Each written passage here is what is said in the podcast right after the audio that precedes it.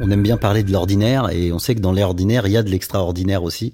Et donc euh, on est on est euh, on est focus sur le fait de faire un film, du cinéma, c'est de la c'est une comédie, c'est de la fiction, mais euh, on a besoin d'une trame très très très réaliste, sinon sinon notre notre cerveau ne se met pas bien en marche. Donc on a besoin de cette connexion avec le contemporain, avec notre époque.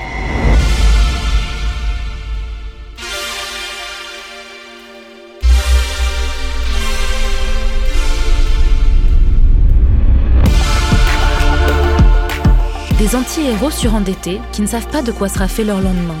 Des activistes écologistes qui, eux, luttent pour offrir un avenir à tout un chacun. Comment concilier ces deux combats du quotidien?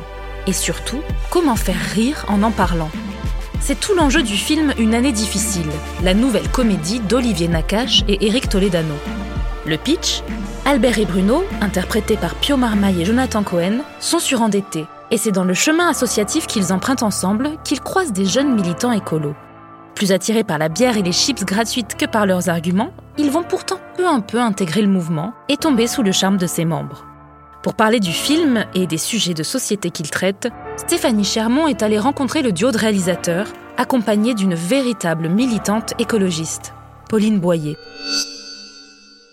Bonjour Eric Toledano et Olivier Nakache. Bonjour. Bonjour. Bonjour Pauline Boyer. Bonjour. Merci d'être là pour parler du film Une année difficile, réalisé par vous deux, Eric et Olivier. Vous me permettez de vous appeler par vos prénoms Évidemment. Euh, évidemment. Pas de problème. Et oui, pour cet épisode, on sort un peu de la rencontre entre un acteur et son double dans la vie. Pour vous tendre le micro, vous réalisateurs.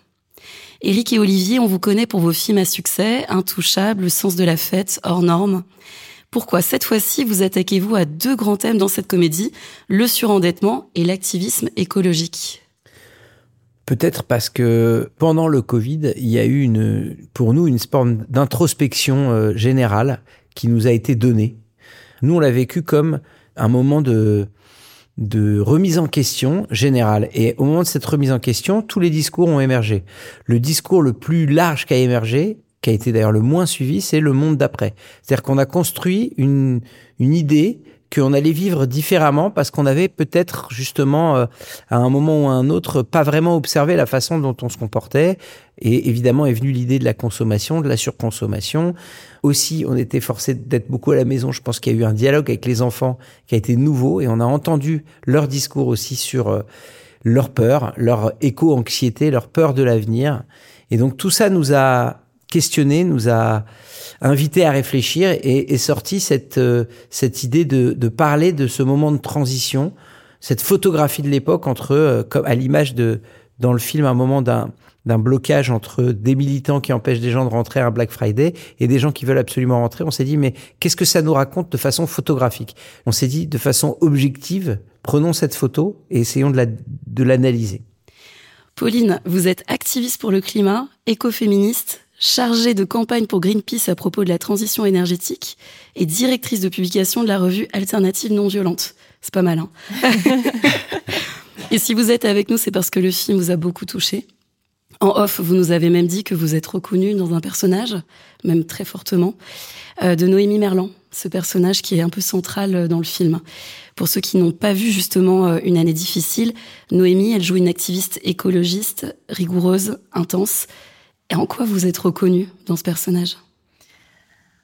Dans plusieurs choses, euh, notamment euh, l'intensité avec euh, laquelle elle, elle lutte, le cœur qu'elle met dans, dans, toutes ses actions. Et ça, c'est pas propre à, à ma personne. C'est c'est le cas des activistes avec lesquels je fais mes actions.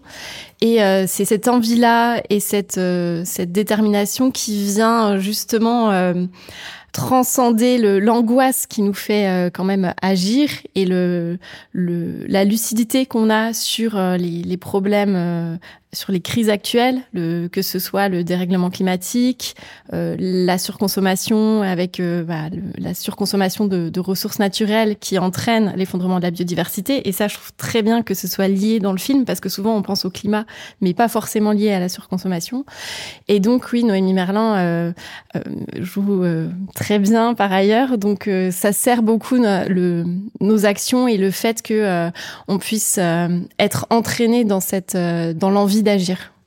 Je rebondis, il y a vraiment deux thèmes hein, dans le film, en tout cas pour Marie et moi qui avons préparé ce podcast, le surendettement et l'activisme écologique. C'est ça. Et euh, c'est intéressant parce que on a euh, euh, d'un côté bah, le, le récit de bah, de l'éco-anxiété, de pourquoi les, les, militants passent à l'action et veulent aller vers moins de consommation, l'impact sur deux personnages qu'a la surconsommation. Donc on a l'impact sur la planète et l'impact sur les vies de ces personnes-là qui je, je, trouve est très intéressant d'illustrer dans un même film et que la la solution pour sortir de ça c'est euh, le passage à l'action, c'est euh, parce que dans l'action et dans ce groupe-là, ils y trouvent euh, la solidarité, l'acceptation des personnes qui arrivent telles qu'elles sont alors qu'ils sont complètement ovnis au milieu de, des militants. Et puis à la fin, on se demande bah, pourquoi reste-t-il? Et c'est, je pense, cette joie partagée, cette cette cette amitié qui, qui naît aussi au fur et à mesure des actions qui qui sont très intenses et donc sont euh, vraiment des, des moments d'accélération, de création de liens. Éric, Olivier, comment vous réagissez euh, au propos de Pauline? Est-ce que ça fait écho à ce que vous aviez euh, imaginé pour ce ah film? oui, fortement. Et je, comme souvent, quand, quand, on fait un film, il nous parle par intermédiaire. Et là, Pauline nous parle par intermédiaire de encore mieux de ce qu'on a essayé de dire. Et notamment sur l'effet fédérateur et donneur de sens. C'est-à-dire que si on résumait, ils sont un peu épuisés par leur consommation qui les a un peu sortis du cercle de, de l'existence, puisqu'il y en a un qui vit à Roissy, l'autre qui a perdu la garde de son fils, qui est carrément en train d'être déprimé, euh, au point presque même de vouloir, même si c'est que une tentative, mais presque atteindre à ses jours. Donc ils sont en train de sortir d'un circuit. Et comment le, la, la création d'un sens commun et d'un d'un d'un objectif en commun peut les remettre en selle et peut leur redonner aussi une énergie en dehors même de, de la cause parce que justement ils sont tellement loin au début que peut-être qu'ils n'y comprennent pas grand-chose. Effectivement, il y a une, une, image qui me revient qui est dans la bande-annonce où ils, ils écoutent le discours et qui est, et, Jonathan se regarde plus, il dit je suis désolé, c'est un traquenard. Jonathan Cohen, Pio Marmaille qui incarne euh, un peu ce duo. Euh, voilà qui comprend les choses pendant le film, quoi. Voilà, c'est-à-dire que, et puis j'aime aussi l'idée, mais c'est ce qu'on défend depuis le début, que contrairement à certains, peut-être qui auraient voulu que nos personnages deviennent euh, une caricature de fin, c'est-à-dire arrivent euh, à habiter, euh, je sais pas moi, dans la nature et à cultiver des légumes, ils n'ont bougé, mais ils ont bougé de façon ultra fine, ultra étroite, mais c'est ce mouvement-là qui s'est amorcé et c'est ce mouvement-là que raconte le film. Pas un mouvement à l'américaine radical d'un bad guy qui est devenu un good guy. Si vous voulez boire des coups et parler justice sociale, là on est à la ruche. J'y vais. Attends, attends, tu, veux pas boire un coup Je t'invite. Puis la ruche c'est très sympa, c'est gratuit en plus. Donc toi tu m'invites mais c'est gratuit? Ouais, c'est exactement ça. Certains prévoient 45 degrés en 2050. Je suis désolé, hein, c'est un traquenard. Peut-être que vous êtes simplement venu boire une bière gratuite. Nous, on est vraiment venus pour parler justice sociale avec mon copain là. Excuse-moi, tu peux me mettre deux bières, s'il te plaît? C'est prix libre, tu choisis entre 0 et 5 euros. Je vais, euh, je vais te donner 0. J'aimerais créer une équipe forte pour une série d'actions beaucoup plus musclées. Dans le film, on voit des scènes de manifestation, vous en parliez à l'instant, euh, notamment la scène d'ouverture, où on voit euh, justement les clients qui sont bloqués en plein Black Friday. Est-ce que ça se passe comme ça en vrai, Pauline? Est-ce qu'il y a des scènes comme ça euh, dans la vraie vie euh, d'activistes, euh, de personnes engagées qui bloquent les citoyens qui aussi ont un intérêt économique à aller pendant le Black Friday faire leurs achats? Alors on fait des actions contre le Black Friday régulièrement, mais elles sont pas euh, dirigées contre les citoyens. On, cible vraiment les multinationales, euh, le gouvernement pour euh, faire changer les règles. Et donc cette scène, elle est intéressante parce que bah, elle introduit le film, les personnages. je pense que c'est quand même dangereux de, s'opposer à cette foule-là dans la réalité, mais je, pense qu'elle elle sert bien le film euh, en tout cas euh, comme comme euh, mmh, porte d'entrée. De départ. Ouais, ouais. Mais effectivement, les actions que que nous faisons ont parfois un impact voilà sur sur des sur des employés de, de banques de des employés Total, hein, parce qu'on est quand même fait beaucoup d'actions contre la licence de Total, la licence sociale de Total notamment. Euh, mais l'objectif, c'est de dénoncer les responsables qui ont le pouvoir de faire changer euh, les règles, euh, de se comporter différemment, de changer leurs objectifs euh, de politique entrepreneuriale et bah, les, les, comment les, les, décideurs et décideuses politiques. et c'est ce qui est illustré dans beaucoup d'autres actions du film d'ailleurs. On peut en parler un petit peu, oui, les actions du film. Vous avez fait comment là pour les mettre en scène? Parce que est-ce que nos deux réalisateurs sont allés sur place? Comment vous avez fait? Ben oui, en fait, euh, il y a des envies euh, de parler de sujets euh, sociétaux et il y a des envies de cinéastes aussi. Et c'est vrai quand on a commencé l'écriture du projet, on se documente beaucoup. il nous faut de vraiment, on, on travaille avec une documentaliste. Et dans un des documentaires, d'ailleurs, on a découvert Pauline. Ah, c'est drôle ça. Lequel, ouais, du bien sûr. C'était Génération. c'est Désobéissante de Adèle Flo et Alice Chapin. Désobéissance, voilà. Et tu on peux a dire où c'est passé, etc. C'est un film qui a, qui a été en ligne sur Arte pendant assez longtemps et qui, euh, voilà, qui est encore disponible. Et donc, c'est très touchant parce qu'il y a évidemment ce qu'elle fait, ses actions, puis son, sa vie aussi euh, privée. Donc, on a amassé comme ça tout un tas de, de documentation et à un moment donné, il faut aller sur le terrain. Et on a rencontré euh, des gens donc de Extinction Rébellion parce que on s'est rendu compte assez vite que ce mouvement nous correspondait assez parce que déjà ils font de la mise en scène de leurs actions, c'est vraiment ils jouent, euh, il y, a toute une préparation, enfin il y a quelque chose de, de scénique en fait, et euh, c'est aussi non violent.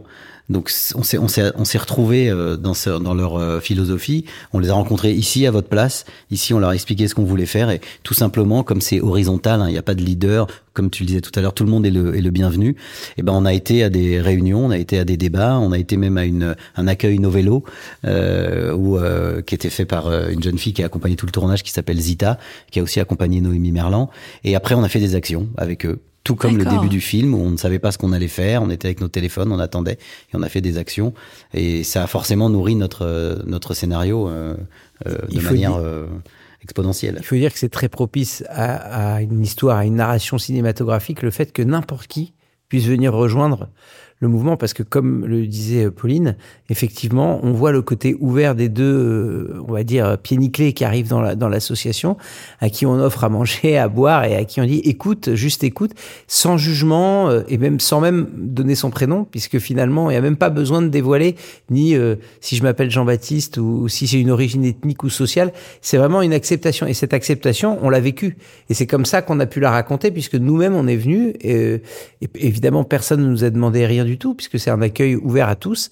Et on s'est dit, tiens, c'est effectivement possible de faire glisser des gens qui seraient venus dans une éducation budgétaire de surendettement dans le même local, il y a tellement d'associations et des maisons associatives. Il y en a un qui s'appelle l'Ascenseur à Paris, dans laquelle, effectivement, dans le même endroit, vous pouvez avoir une salle qui a été donnée à une association euh, d'activistes euh, qui, qui parle de climat et à une autre où c'est des gens qui sont surendettés.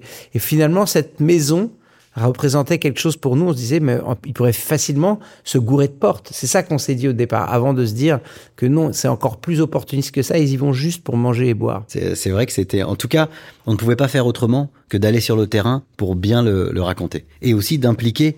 C'est ce que j'allais dire. Est-ce qu'il y, a des... y a des militants qui sont dans le film Ouais, bien sûr. Je pense que euh, Pauline en a reconnu pas mal. Oui, j'en ai reconnu quelques-uns. Ils sont même sur l'affiche, pour tout vous dire.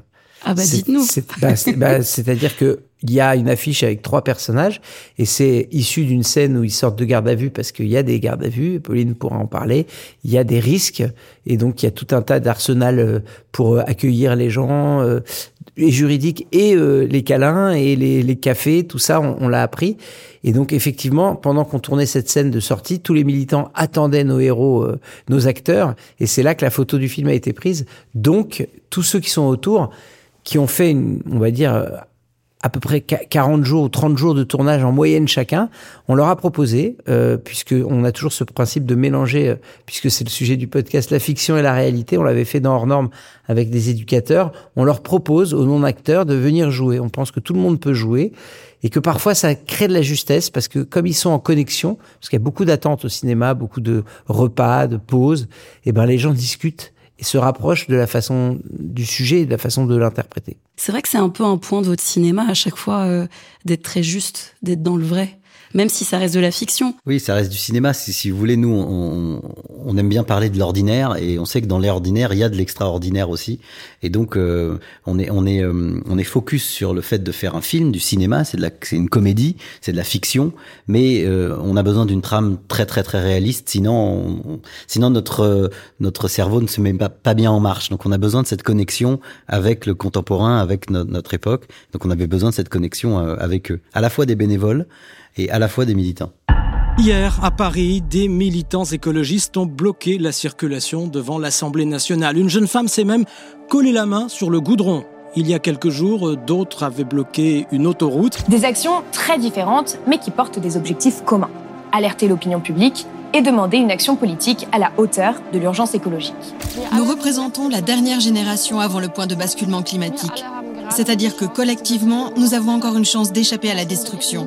C'est pour ça que je suis dans la résistance et que j'y consacre ma vie. Pauline, quand tu as regardé euh, le film, qu'est-ce que tu en as pensé? Est-ce que tu as retrouvé des scènes? Est-ce que tu euh, as trouvé que c'était juste dans le vrai, dans cette connexion? Déjà, les premières secondes, J'étais là, oh, ils sont en action et ils sont juste dans le métro en train d'attendre. Mais ça, enfin, et donc ça, déjà dès, les premières secondes, j'ai senti une petite euh, émotion de euh, reconnaissance de ce que ça fait d'être dans cette situation-là.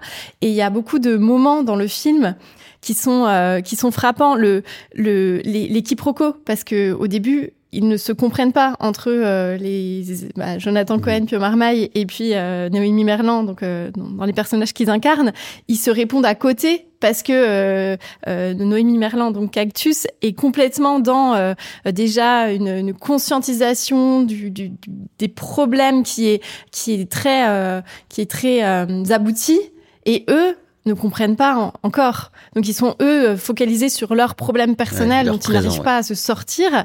Et elle, euh, elle est déjà euh, dans une autre, euh, voilà, dans un autre espace. Et donc ces moments-là, mais nous on les vit en tant que militants, militantes au quotidien sur des choses où en fait on, on, jauge très vite où en est la personne à qui on parle et en fonction de ça, on on peut pas tout dire parce que on ne se comprendrait pas. Et donc c'est pour ça, c'est l'intérêt aussi de euh, bah, de, de, ce film de montrer aussi ce, ce décalage d'une manière assez drôle, euh, mais qui euh, illustre bien la réalité. Et donc, euh, je pense que c'est, euh, y a, voilà, il y a beaucoup de, de, moments comme ça très réalistes. Euh, le, la, une des scènes d'action, je sais pas si dans, dans, quelle mesure on peut on peut raconter, mais la scène de blocage de l'avion, mais c'est c'est ça quoi. Enfin, on, on aurait pu le faire comme ça. Mhm. Donc euh, on l'a fait de, de, manière différente dans notre réalité, mais c'est quasiment la, la, enfin le, tout aurait pu, enfin tout mhm. pourrait se passer comme euh, comme ce qui est raconté dans le film, et c'est ça qui est euh, qui est passionnant. Ben nous, c'est en fait ce que dit, en fait, à chaque film qu'on fait, c'est pour ça qu'on fait des enquêtes, c'est pour euh, entendre les gens qui sont sur le terrain, pour ne pas les, les trahir et d'être, même si c'est un film de cinéma, mais d'être quand même euh, attaché à une, à une réalité, pour ne pas que, que quelqu'un comme, comme Pauline nous dise non mais les gars vous rêvez, on n'a jamais fait cette action, on fera jamais comme ça. Alors oui, on scénarise, oui c'est c'est ça passe après à la moulinette d'un scénario, mais on tient vraiment à ce que ce soit le plus proche de la réalité comme on l'a fait dans Hors Norme ou comme on l'a fait dans d'autres films. Et puis au cinéma, ce qui est intéressant, c'est qu'on rentre dans la tête de, tous les personnages. Et donc, euh, euh, peut-être que euh, euh, il peut y avoir des, des critiques de euh, non, mais là, c'est totalement irréaliste. Mais en fait, non. Et c'est ça qui est intéressant de d'avoir ce de pouvoir rentrer dans la tête de personnes mmh. dont on ne comprend pas forcément mmh. les actions. Et et, et là, vous avez choisi d'illustrer le, les, le moment où il y a l'action, donc un peu spectaculaire de désobéissance civile, etc. Et derrière, il y a énormément de travail qui est fait, qu'on voit un peu dans les réunions, etc., etc., parce que c'est toujours des, stratégies qu'on met en place et euh, avec euh, beaucoup de, de, plaido enfin, de plaidoyer, de montée en compétences de, personnes qui n'y connaissent rien sur un sujet, puis elles se passionnent et donc elles, euh, elles deviennent expertes dans des sujets. Et après, ce moment un peu d'apothéose là qui, qui, qui, est illustré dans le film, eh bien c'est c'est là où il y a une tension assez forte et que, que le film restitue bien, quoi. Un des sujets principaux de ce film, Une année difficile, c'est la fracture entre ceux qui sont dans le besoin et l'engagement écologique. Comment on peut concilier les deux? Est-ce que euh, quand on est occupé à se nourrir, à trouver un toit, est-ce qu'on peut vraiment se soucier du climat? En fait, euh, il y a différents exemples à ça. Et, euh, et, le mouvement climat a eu toujours à cœur justement de lier fin du monde et fin du mois.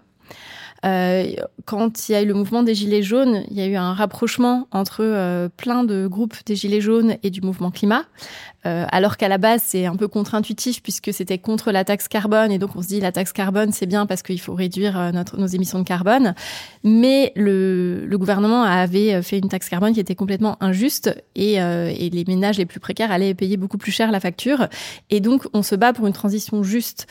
Et tout ce qu'on, tout ce que, toutes les revendications qu'on porte et qu'on voudrait mettre en place dans la société aujourd'hui, même s'il n'y avait pas de dérèglement climatique, on aurait besoin de les mettre en place pour pour créer une société qui est beaucoup plus juste, où les richesses sont réparties, où on préserve les ressources naturelles, etc.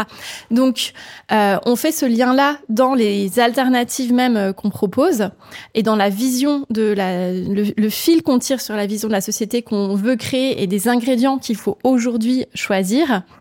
Et puis, euh, il y a euh, une, une, association, par exemple, que j'aimerais bien citer au Pays Basque, qui s'appelle ALDA, et qui a travaillé énormément sur le logement, sur l'accès au logement au Pays Basque.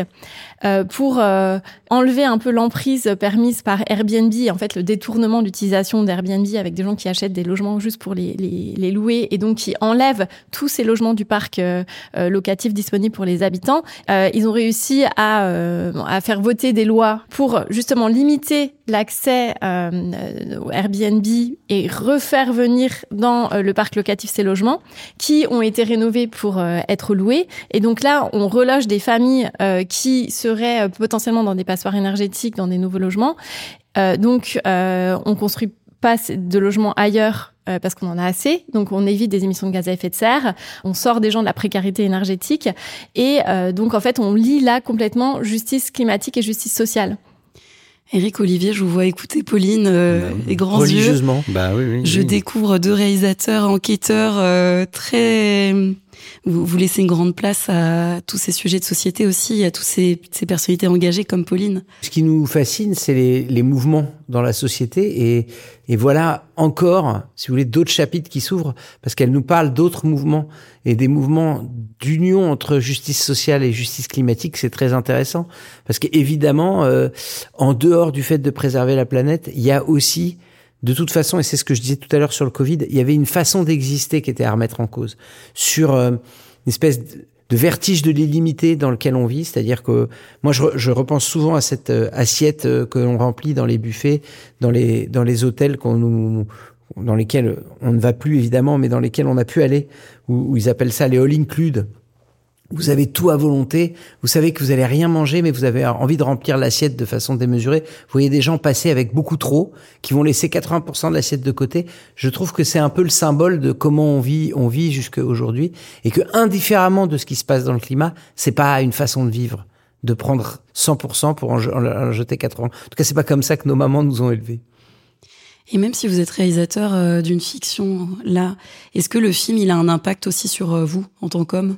Ah oui, il y a, est-ce ah parce oui. que vous enquêtez, vous passez énormément oui, on passe, de temps. on passe du temps. Vous écoutez non, mais beaucoup tout à de gens, fait. vous, Non, mais vous êtes dans le mouvement. On est de toute façon, euh, on est pour eux et on est concerné, évidemment. Sinon, on parlerait pas de ces, de ces, de ces sujets et puis on parlerait d'autres choses.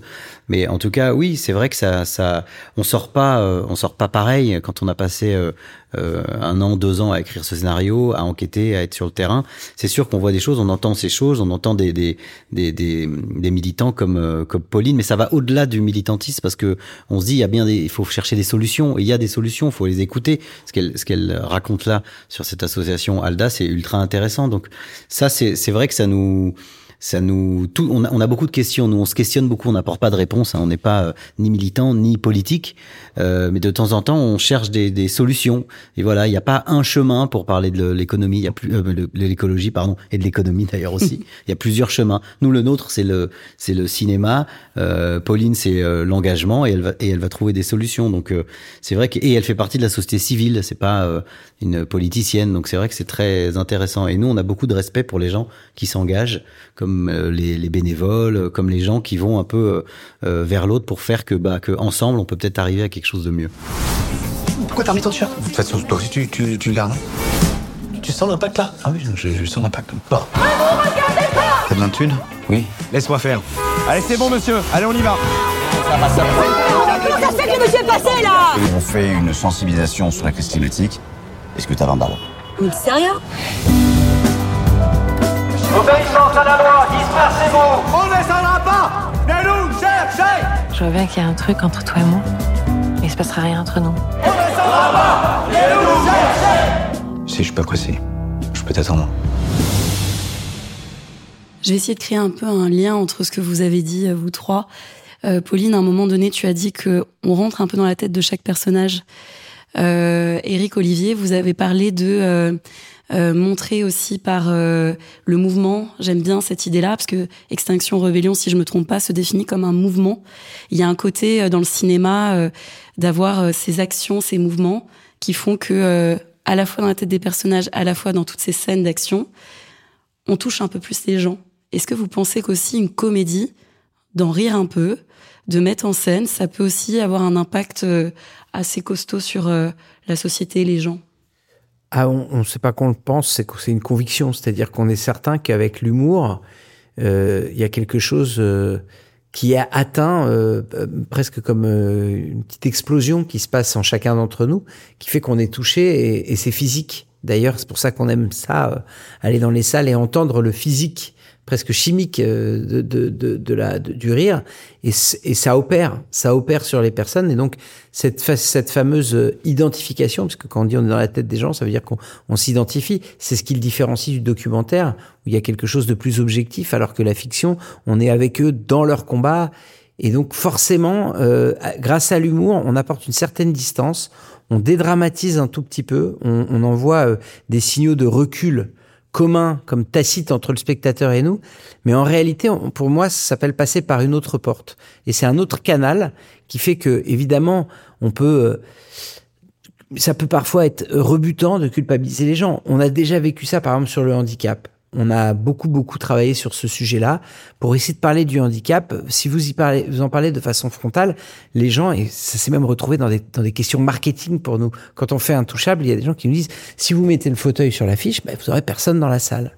Vraiment, Donc, vous, vraiment. vous avez eu ces échos Bah Wow. non, c'est des, Non, réalités. Je veux dire, les gens vont au cinéma, ils ont une vie compliquée, ils vont pas aller le, se détendre en voyant quelqu'un qui a une histoire. Sauf que si vous en faites une comédie, ben il se passe ce qui se passe peut-être avec un touchable. Alors pas tout le temps, mais en tout cas, il se serait pas passé ça si on n'avait pas choisi le filtre de la comédie. Si un touchable avait été traité d'une façon plus dramatique, il aurait jamais eu cette carrière. Mais il a beaucoup plus touché parce que les gens sont entre guillemets euh, euh, entretenus par quelque chose d'assez puissant qu'est le rire, et donc peut-être ouvrent encore plus leur façon de s'identifier derrière, parce qu'ils ont été séduits. Le rire, c'est séduisant. On le dit toujours, quelqu'un de drôle est plus séduisant. Au début, quand on est jeune, il y a que le physique, mais quand on avance un petit peu, heureusement pour d'autres, bah, il y a aussi le fait que l'humour puisse, euh, le charme puisse opérer. Et nous, Je- on a de la chance parce qu'on a les deux. Voilà, c'est ça. c'est notre, notre chance. Et on est humble. Ré- La journaliste ne répond plus rien. Là. Elle est médusée par cette beauté médusée, et, et ce médusée. sens Par cet humour et ce charme. Voilà. mais mais l'humour est également un registre qu'on utilise euh, dans, dans nos actions euh, non violentes. En fait, on joue sur tous les registres. Quand on pense qu'il faut avoir un moment plus grave, on est plus, euh, voilà, on a fait des actions pour dénoncer le traitement des personnes migrantes. Là, on était dans un registre grave. Euh, Il y a des fois, on fait des actions. Une fois, on est on allait trois fois devant devant EDF. euh, et, et en fait, là, le, le troisième jour, en fait, juste pour pas lâcher euh, ce qu'on ce qu'on ce qu'on leur de- sur, sur ce que leur, on leur demandait, le troisième jour, on arrive juste avec une banderole, coucou.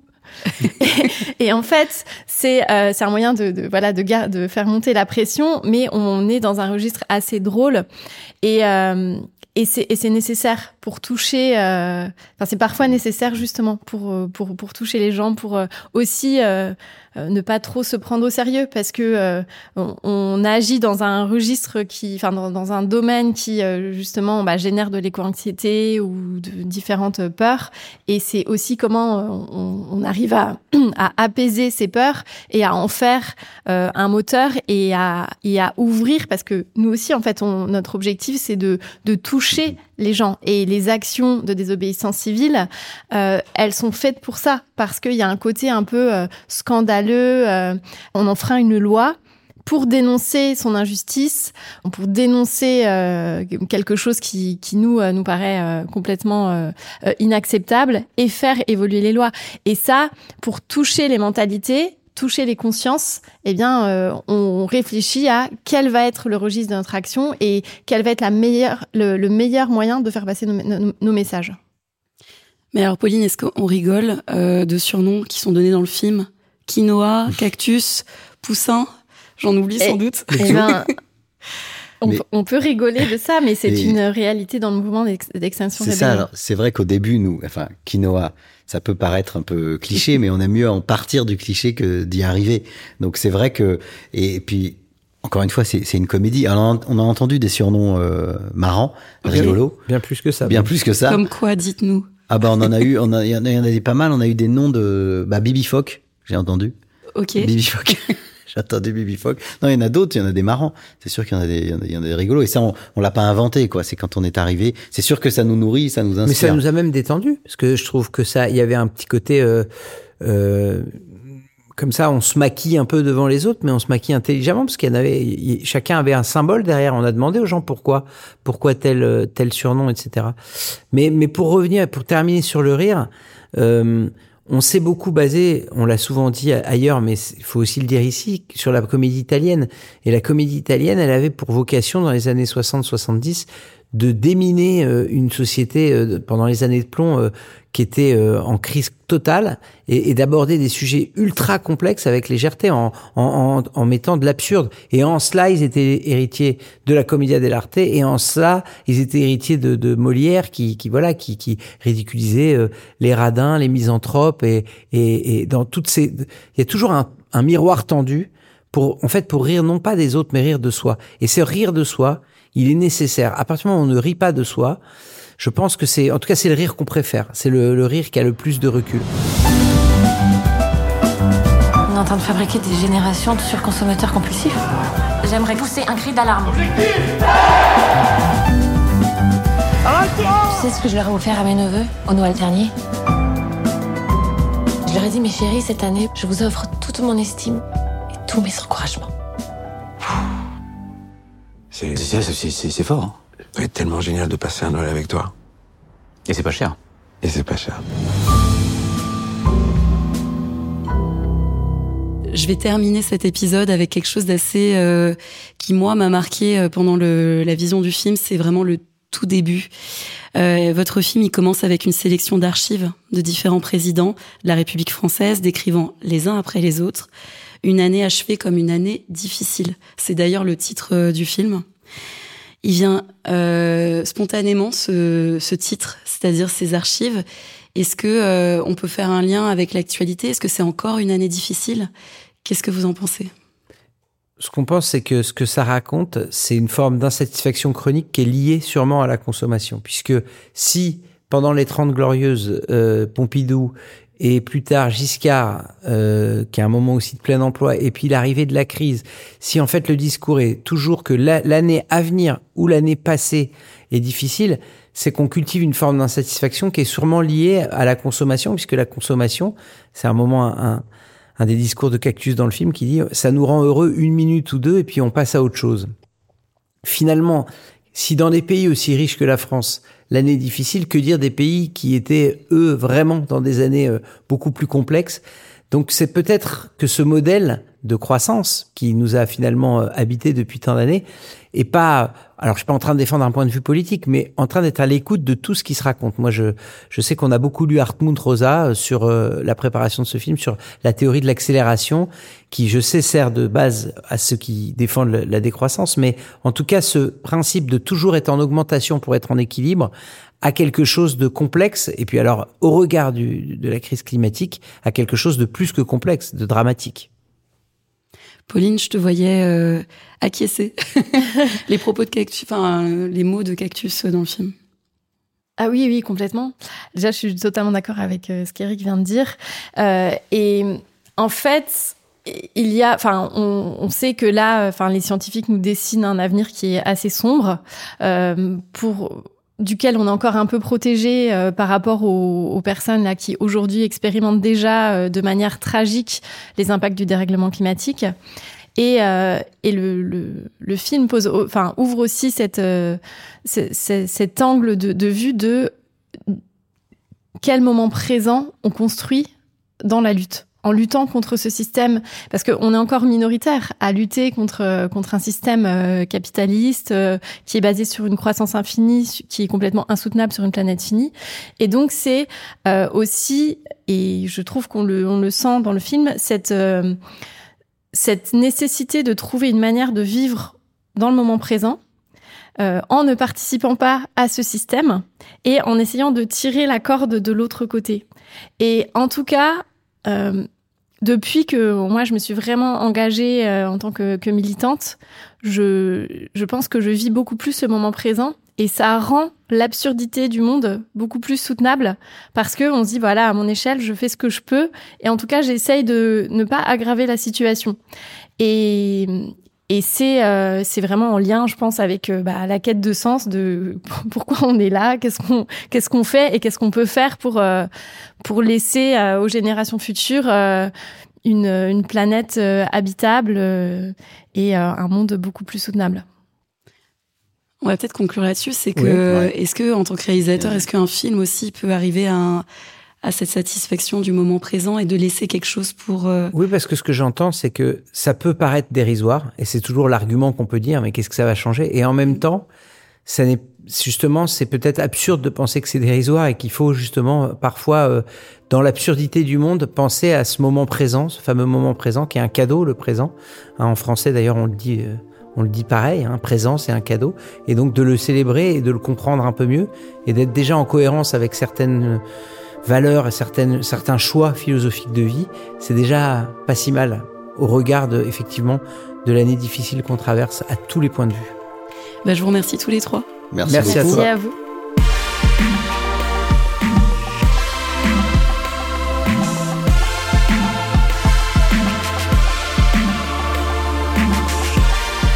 D'écouter Réplique, le podcast de Canal+, qui questionne la relation entre fiction et réalité. Cet épisode est produit par François Saltiel chez Ardevoir et réalisé par Nico Bergman sur une idée originale de Steph Chermont et Marie Sala. N'oubliez pas de vous abonner à notre podcast et à lui donner plein d'étoiles.